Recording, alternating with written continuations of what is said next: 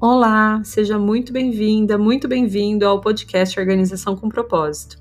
Eu sou a Jana Bevilacqua e aqui nós vamos juntos organizar a casa como um plano de fundo para organizar também a nossa mente e nosso espírito. Vamos lá?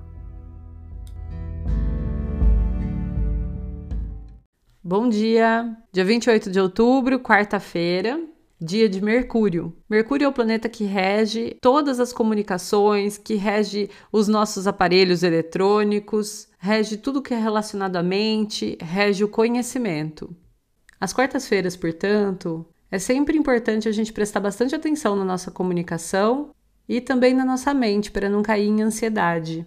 Eu sempre sugiro que, especialmente de quarta-feira, a gente comece o dia com uma meditação e que a gente fique muito atento às nossas palavras. De quarta-feira também, eu gosto muito de reservar para cuidar da minha vida digital, dos estudos e dos eletrônicos. Para a missão de hoje, inclusive, o meu convite é que a gente olhe para os nossos eletrônicos da sala de TV, aproveitando que a gente está na quinta semana, né, cuidando da sala. E aí a gente aproveite também para limpar com álcool 70% os controles remotos, os controles de videogame, os interruptores, porque eles costumam acumular muitos germes e a gente dificilmente para para limpar esses dispositivos que estão sempre na nossa mão. E hoje, aproveitando que é quarta-feira e essa energia de Mercúrio, eu quero te convidar a conhecer um pouco mais sobre a impecabilidade da palavra, que é um dos quatro compromissos escritos pelo Dom Miguel Ruiz. O livro chama Os Quatro Compromissos, mas você pode pesquisar sobre isso na internet que você vai encontrar facilmente algum resumo. Eu acho que esse assunto tem tudo a ver com a energia de quarta-feira e é algo que pode fazer muita diferença no seu dia de hoje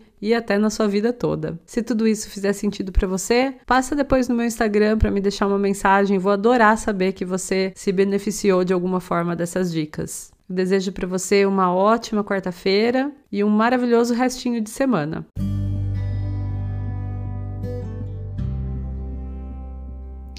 Muito obrigada por me escutar até aqui.